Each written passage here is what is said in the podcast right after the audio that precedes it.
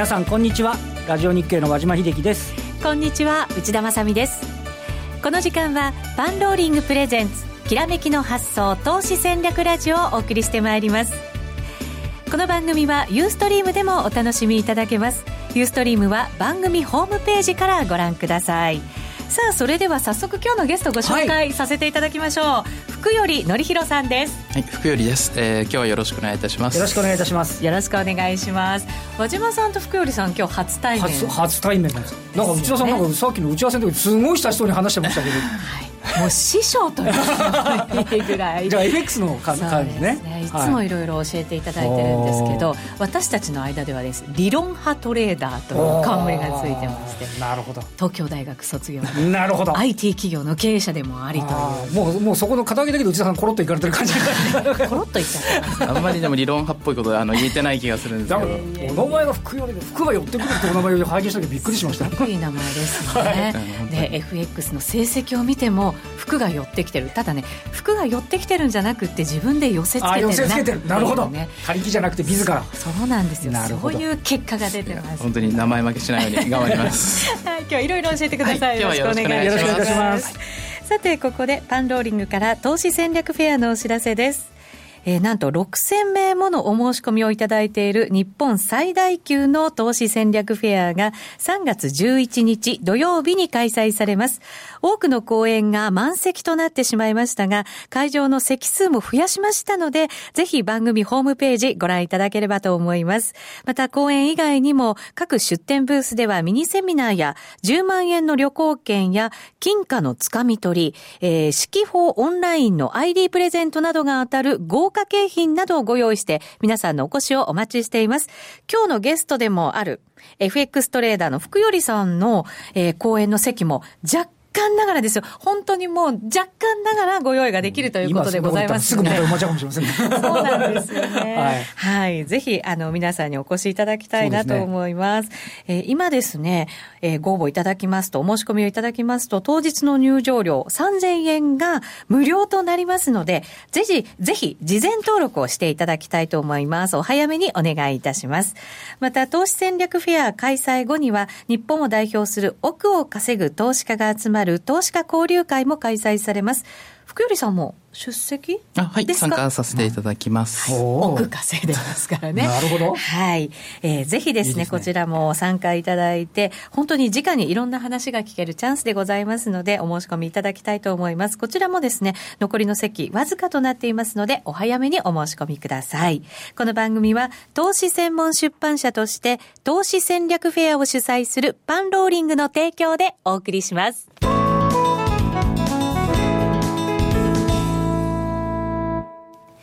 さて、今日のきらめきの発想は、福頼則弘さんをゲストにお迎えしてお送りしています。今日はよろしくお願いいたします。ますさあ、まずは足元の相場から分析していこうと思いますが、和島さんからいきましょうか。株。今日は日経平均11円52銭高、19,118円99銭でわずかプラスですけど、安値引け。そうですね。はい、結局安値引けで、まあ、あの、反発していること自体も5日ぶり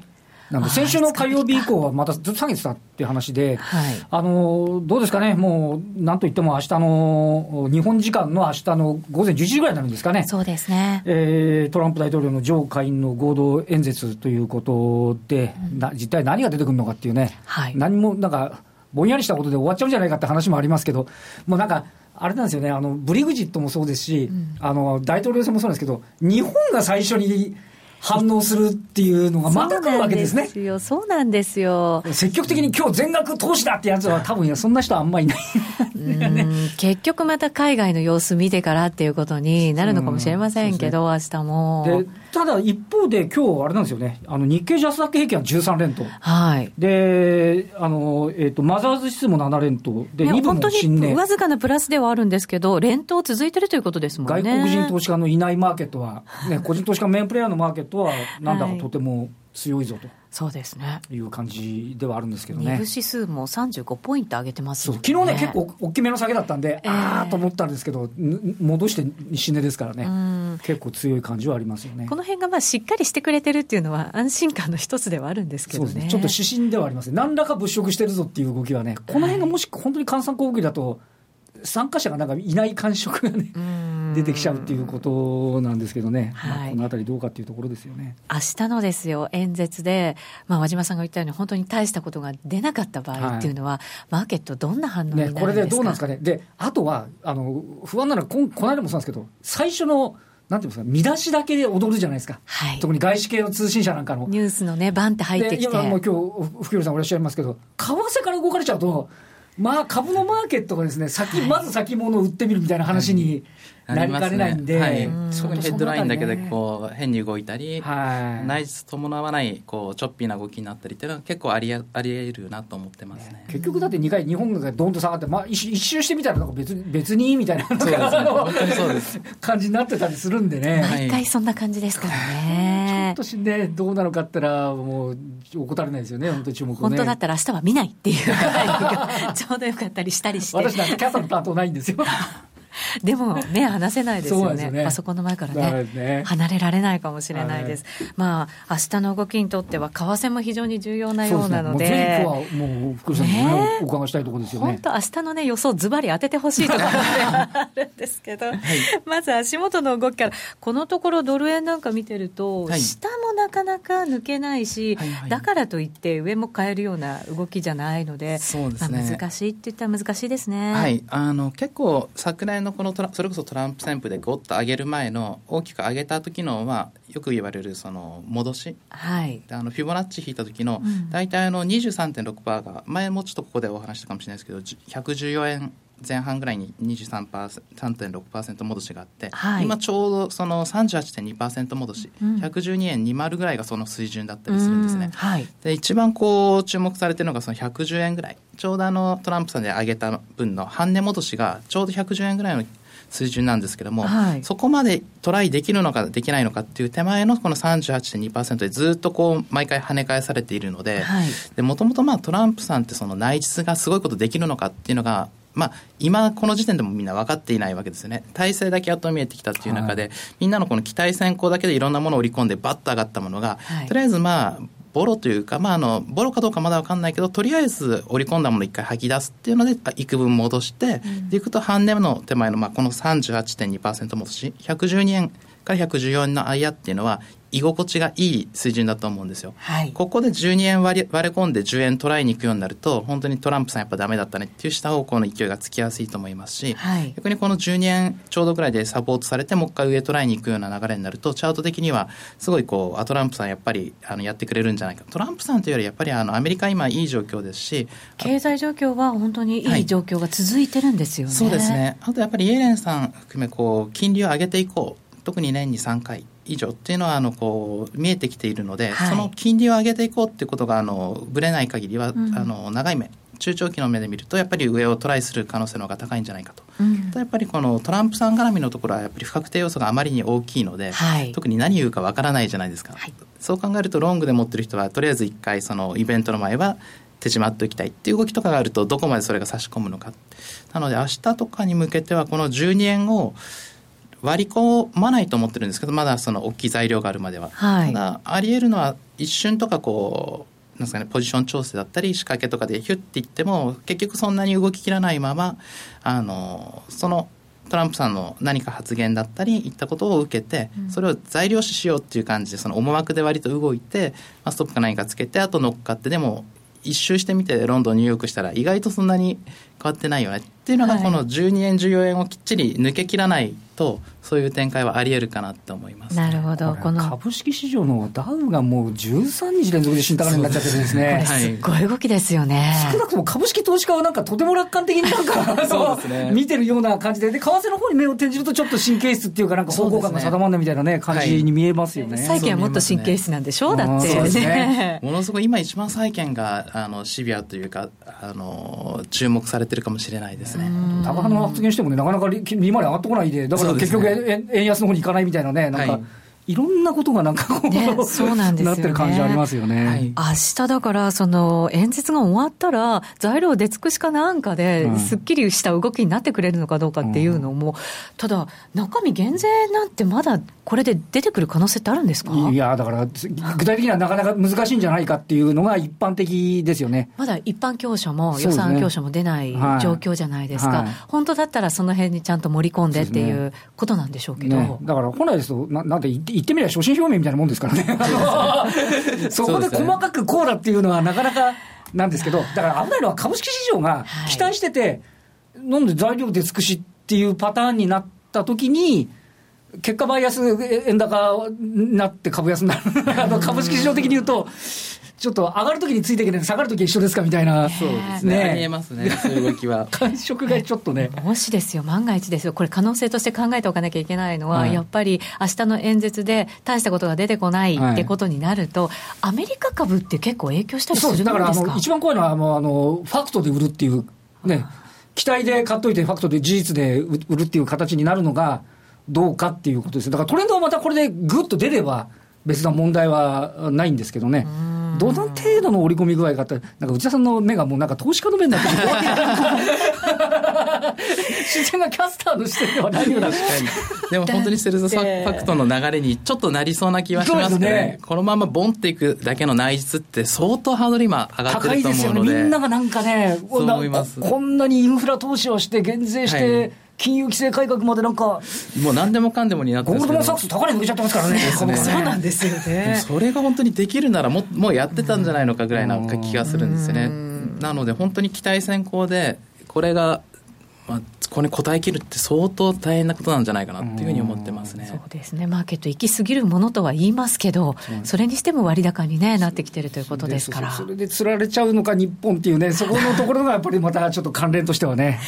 まあ、なんて言っても本当明日はもう本当注目ですね。ねでもなんか、こう、決めつけないで、そうそうニュートラルな感じできっと。決めつけちゃいけないってのは前2回で懲りてるはずですよ、皆さんね。リグジットとのね、トランプさんのね、選挙の時のね、そうですよね。心を清く、ュ ートラルな心で、やっぱり臨まないといけない、ね、そんな感じで見ておけばいいですかそうですね。本当にあの、どういうものが出てきたとしても、今って経済学者の方とかに聞いても、それの解釈とか本当に、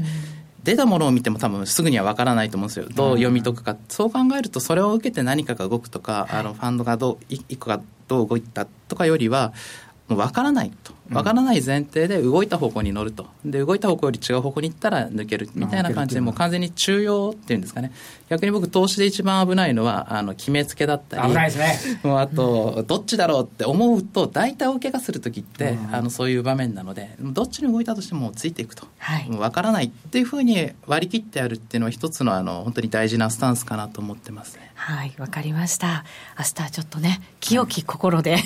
自ら言い聞かすそうです、そうです。やっぱり言い聞かせておかないと、やっぱり傾いちゃうのでね、自分の心が。はい、まあ今日は、その明日の相場も気になるところではありますが、福頼さんに FX の話を、今日たっぷり伺ってね、いきたいと思います。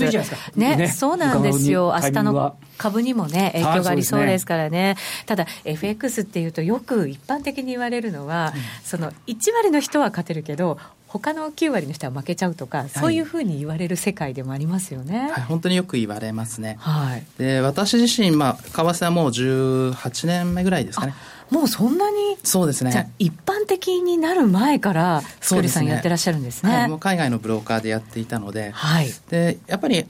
国内で FX 業者って呼ばれるところであの FX の仕事にも携わって顧客管理とかあのアナリストであったいわゆるデータマイニングみたいなことも含めてやってたんですけども、はい、でやっぱりお客様の動向とかを見ても実際やっぱり8割9割の人が負けるっていうのはある意味真実だと思ってます。というのはやっぱりちゃんとしたあのトレーニング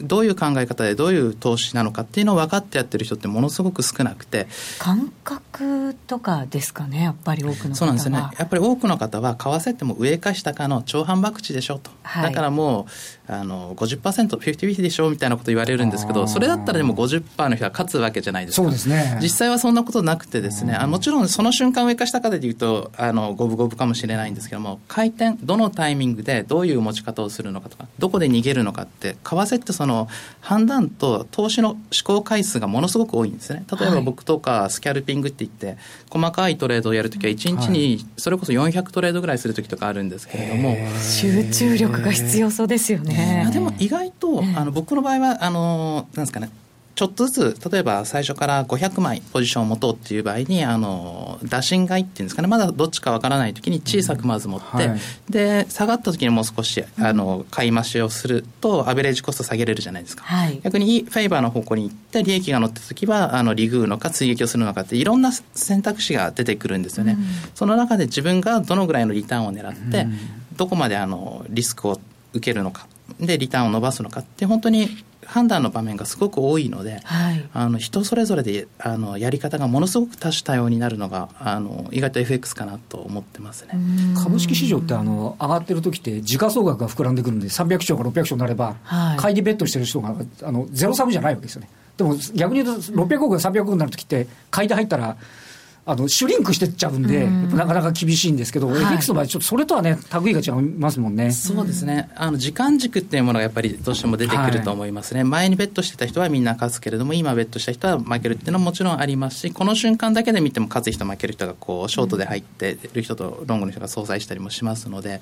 だからそれをいかに理解して、で自分はどの立ち位置でどこで戦うのかっていうのをちゃんと理解する必要があるかなと思ってます。先物だとね、うん、株はゼロサムになっちゃうんですけどね、はい、買った人に対して売りが1必ずあるんでね、はい、まあ、そういうところなんですけど、そのあたりの見方がやっぱりちょっと違う感じはありますね、確かにね。そう考えると、やっぱりこう自分が優位に立てるところでポジションを持つとかっていうことが、すごく大事なような気がしますよね。そうですね。それが一番あの個人投資家としての一番のメリットであの、自分が得意な場面勝てると思える優位性のあの高い場面でだけ入る。っていうのをあの自分の中でルール化できますのでそれをちゃんとやらないと思ったまま感覚で今上だとか下だとかだけでやっていると最終的にはあのそういうやり方だと90%どころか100%負けちゃうと思ってますね。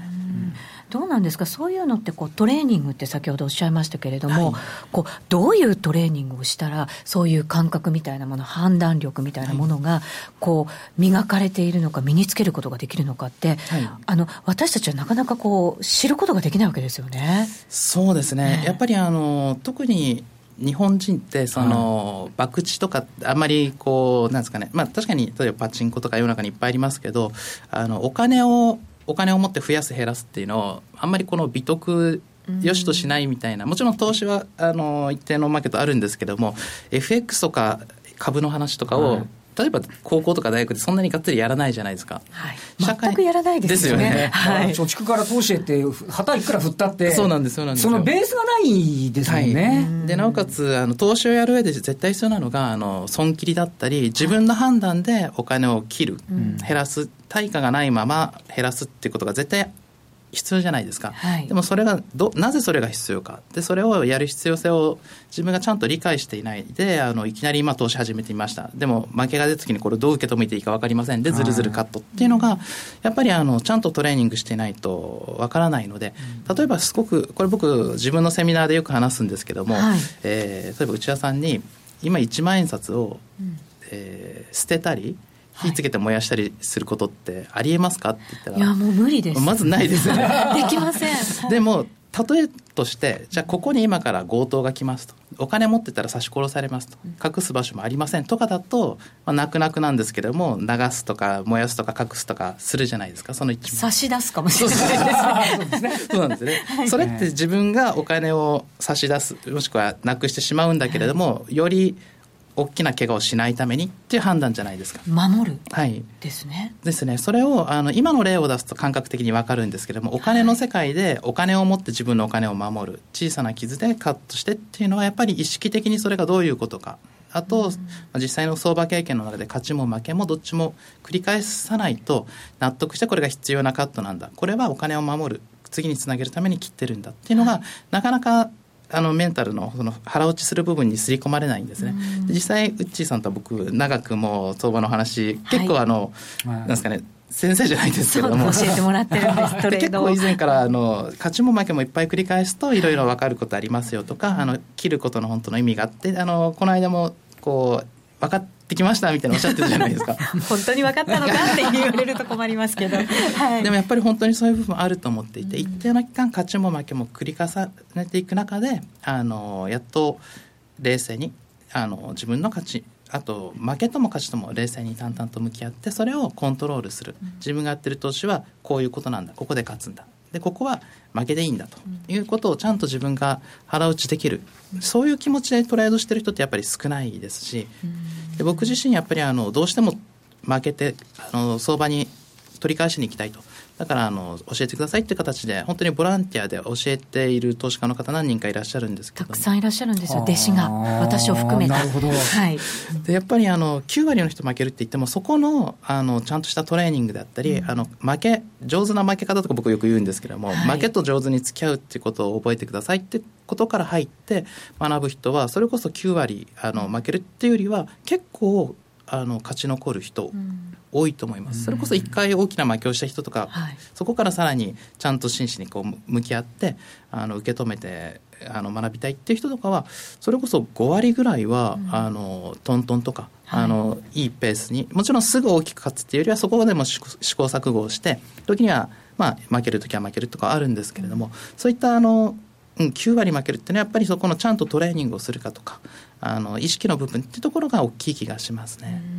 結局なんかこう失敗っていつも同じことの繰り返しで、はい、私なんかも損切りがなかなかできなくて損が増えてしまって泣く泣く最後に大きくなったところで切るっていうことがすごく続くんですね、はい、だけど利食いって本当にコツコツしかできなくて、はい、大きく勝てるなんて本当に稀で、だからこそ大きく負けないでうまく負けて次のこうファイティングポーズが取れるっていうことの方が大事だったりするんですよね。そうです全く同じですよ。あ新規で入ってこられて、えー、ドンとやられて、つってもう、で、周りにかぶって怖いもんだっていうふうにな,、なってしまうっていうね、そうじゃないでしょっていうところのところに入るまでね、はい、ところでも引いちゃうっていうか、はい、方いらっしゃいますよね、やっぱりね。ね僕、セミナーとかこう教えてくださいっていう場面で、このチャートのお話とか、はい、あとやっぱ長くやってると、ファンダメンタルってほど僕はその金融、あの金融機関の人間ではないんですけれども、いわゆるどういう経済指標がとか、あの発表がどうこうでっていうのは、やっぱり長くやってるうちに身につきますので、うん。はい、あのそういうことは教えることはできるんですけれども、それよりも、さっきお伝えしたみたいなそのリスクマネジメントであったり、はい、あのポートフォリオ、あとポジションサイジングとか、そういったものをちゃんとあの教えてあげないと、この人はチャートとかファンダメンタルすごい一生懸命だけれども、うん、この部分しっかりしないと、きっとまた聞きに来るなとか、うん、あのそこの部分ちょっとちゃんと勉強してほしいなっていう方はすごく。資金管理は重要だってことですね。そうですね。ね本当そうですね。今日は資料もご用意くださってますので、はいはい、ぜひあのユーストリームで皆さんご覧いただきながら、はい、あのそちらの資料もですねご注目いただきたいなと思います。はい。ちょっと話しながら少しずつ進んじゃってますので、はい。今2ページ目ぐらいにまで来ましたかね。どうですか？そうですね。でまずこのタイトルのところで、FX 脳を作るってちょっと書かせていただいたんですけど、結構僕その何ですかね FX 脳とかあいわゆる投資家投資的な思考様式っていうんですかね。そういったあの感覚を作るっていうのはすごく大事だと思っていて、はい、今勝てる勝てないとか例えばチャートの読み方を知ってる知ってないよりもどういう投資をしたいお金を増やしたい残したい守りたいっていうものをあのちゃんと自分なりにその筋道をこう切って価値判断できるなんですかね、脳というか、それこそ日本人ってそんなにお金をバンバン投資とかやってきてない中で、はい、あの、例えば円の価値がそんなに変わっちゃうのとか、直近だと、例えばアメノミクスの前とかからすると、80円から120円とかでいうと、うん、もう円の価値自体がすごい変わるわけじゃないですか。そうですね。そういったことがあり得て、その中でお金とどう向き合って、どう守るのかっていうことも含めて、その、ちょっと投資的な、あの、心理っていうのをちゃんと身に,、身につけていくっていうのが大事だと思っていて、そこにあたって、まあ、どういう考え方が必要かっていうのをちょっとこう資料化してみた感じですね。はい。FX のを作るということが非常に大事だということですけれど、そのやり方ですよね、重要なのは。そうですね。はい。で一応この、まあ、2ページ目のところにさっきのお話の図解で書,、書かせていただいたんですけど、まあ、FX ってやっぱりすごくシンプルな投資なので、まあ、上か下かでしょうと。まあ、半分勝って半分負けるんでしょうと。でそれで業者さん儲かるんでしょみたいな。まあまあよく言われるわけですね、でも全然そんなことはなくてですねむしろ、まあ、僕 FX 業者だった時でいくとお客さんにはみんな勝ってみんな残ってほしいんですよ、うん、なぜなら僕あの僕というかその業者はお客さんの負けが業者のプラスではなくてお客さんがこう勝ち残って長く投資家として生き残ってくれる方が、はい、その投資からの手数料的な形ではいでね、あのちゃんと潤っていくのでだから僕がその FX 業者にいる時はそれこそ僕投資経験長かったのであのセミナーであったりみんなとにかくちょっと損切りはちゃんとしてくださいとか、はい、そういうプライベートセミナー結構やったりしてましたね。えー、そうなんですね。うまくなってもらうことが願いという。そうですね。はいなのでその時にやっぱりこういうのをもっと伝えたいなとかあの思ったこととかは結構たくさん書き溜めてたものがあって今こうやってお話しさせていただいたりっていうものが結構多いですね。はい。で実際まあ資料にも書いているんですけども、まあ、上下の要素っていうのは確かにあるんですけれどもじゃあそれだけでなんで9割の人が負けてしまうかっていうと、まあ、あのさっきこの3ページ目ですかね。意外とその上か下かとかチャートを読む、読まないとか例えばあのトランプさんがどうだとか今日本経済がどうだってまあいろいろ情報って実は結構割と為替の情報っていうのはあの個人投資家でもかなりいいレベルの情報って入ってくると思うんですね、はい、でもそれはどんどんどんどんもう織り込まれてると。だから織り込まれてる情報織り込まれてないものチャートとかを全部含めて同じ情報の中でどう自分のお金を守るかっていうところに着目してる人があまりに少ないと。なので、えー、ちょっとこの資料にはそこまで詳しく、あの今回簡単なものなので書いてないんですけど簡単に言うと、ボラティリティが上がる、下がるっていうのが、はい、もう為替ってすごい顕著なんですね。で、大きく動く前ほどこう、相場は膠着したりするじゃないですか。で、一番やってはいけないのが、その相場が膠着して、ボラティリティが下がってる時に、ポジションを大きく持ってしまう。はい、あなるほど。あの負ける方これ私自身も何度もやってきてあの身につまされていることもあるんですけどもあの勝ち方って人ってそれぞれなんですね、うん、得意な場面はたくさんあるんですけどもやってはいけない負け方とか退場してしまうような大きな負けもしくはあの自分の口座は大きく減損してしまうようなっていうのはやっぱりあのボラティリティ大きな場面に対してもうポジションサイズがあまりに膨らんでいる、うん、でそこを作り出しちゃう心理っていうのはやっぱり負けていてそれを引きずってしまって、はい、まあ、場合によっては難品だったりあの切らなきゃいけないのに切れないまま。でむしろあの戻るのを期待して積み増しちゃうんですよね、はい、でそういう時っていうのはそれでまだあの切られてない時っていうのは要はあの例えば絶対にここ割ったら走るなって危ない節目があるとするじゃないですか、はい、でそこにそこっていうのはやっぱりいろんな投資家やいろんな機関が入ってたりするんです。ぐには抜けないと。でも何度かトライに行って今のトライも近いかもしれないですけどもどんどんこうエネルギーが圧縮されていくわけですね、うんうん、その状態っていうのは本来だとどっちかに触れた時にボンと動く場面と、はい、そこっていうのはあのすごい合理的に考えるとポジションを抑えなきゃいけない、もしくは動きが見えるまではあのスクエアにしとく。要はポジションを持たないでいた方がいい。でも負けている人それを受け入れれない人はなぜかその瞬間が一番ポジションが大きくなっちゃってたり。やっぱり冷静な判断ができてなかったり取り返そうしようというそういうやっぱり気持ちが無理をさせてしまうことになるわけですね、はい。この後のユーストリームでも詳しくお話伺っていきたいと思います。はいえー、今日もですね、私たちのこう胸にぐさっとくるような お話を福頼さんにいただきましたが、パンローリング主催の投資戦略フェアでも福頼さんが登壇されるということですね。はい、お席ですが、あのー、少し増やしてですね、皆さんのお越しをお待ちしておりますので、ぜひ番組ホームページからご覧いただきたいと思います。3月11日土曜日に開催されるパンローリング主催の投資戦略フェア、皆さんのお越しをお待ちしております。さてそろそろ番組もお別れのお時間が近づいてきました。今日は福頼則弘さんをお迎えしてえー、番組を進めてまいりました。この後のユーストリーム限定配信でもより濃いお話を伺っていくつもりでございますので、ね、ぜひ番組ホームページからご覧いただきたいと思います。福利さん今日はありがとうございました、はい、ありがとうございました。引き続きユーストリームでよろしくお願いいたします、はい、和島さんありがとうございました、はいえー、この番組は投資専門出版社として投資戦略フェアを主催するパンローリングの提供でお送りしました。